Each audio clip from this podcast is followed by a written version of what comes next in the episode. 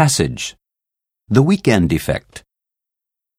Whether you are a construction worker or a physician, there is a likelihood that your aches and pains will diminish and you will feel happier and more vigorous during the period from Friday evening to Sunday afternoon, according to a recent survey.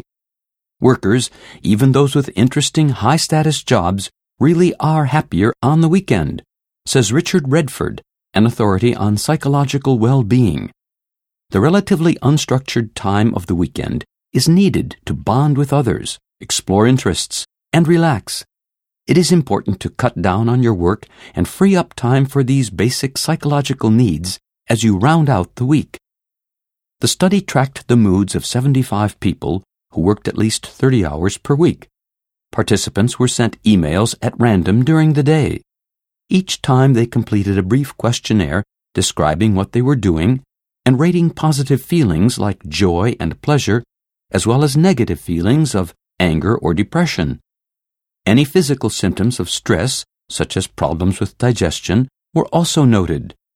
The results demonstrated that the intangible benefits of the weekend improve people's mood, regardless of salary, working hours, or profession. They feel better whether they are single, married, or divorced. Remarkably, the analysis also found that people feel more competent during the weekend than they do when at their day to day jobs. By contrast with the weekend, the work week is full of external control, time pressures, and demands on behavior.